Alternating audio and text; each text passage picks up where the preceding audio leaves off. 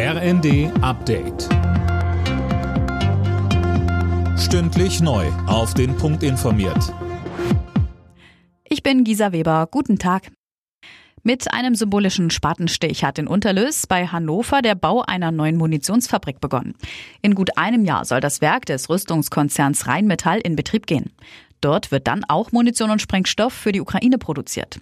Bundeskanzler Olaf Scholz sagte. Vorhaben wie dieses haben Vorbildcharakter. Sie tragen auch zu einem Umdenken in unserem Land bei, weil sie das Bewusstsein dafür schärfen, wie wichtig es ist, eine so flexible, moderne und tüchtige Verteidigungsindustrie zu haben. Dschihadismus, künstliche Intelligenz, Rechtsterrorismus. All das nehmen die Menschen in Deutschland zunehmend als Risiko wahr. In einer Umfrage für die anstehende Münchner Sicherheitskonferenz ist Russland, anders als im Vorjahr, nicht mehr das größte Sicherheitsrisiko, sondern nur noch auf Platz 7. Forschungsdirektor Tobias Bunde sagt. 47 Prozent glauben, dass wir in zehn Jahren weniger sicher, 49 Prozent, dass wir weniger wohlhabend sein werden. Das ist ein deutlicher Kontrast zu den Zahlen aus China und Indien, wo Mehrheiten deutlich optimistischer in die Zukunft blicken. Bunde sagt aber auch, für all diese Probleme gibt es politische Lösungen.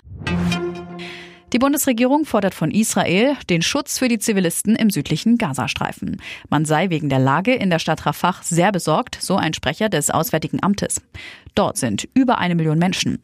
Israel greift das Gebiet im Kampf gegen die Hamas-Terroristen an.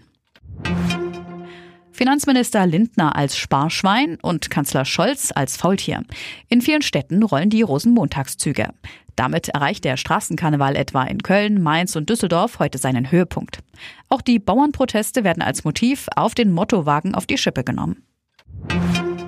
Der alte Champion ist auch der neue. Titelverteidiger Kansas City Chiefs hat sich in Las Vegas wieder den Super Bowl geholt.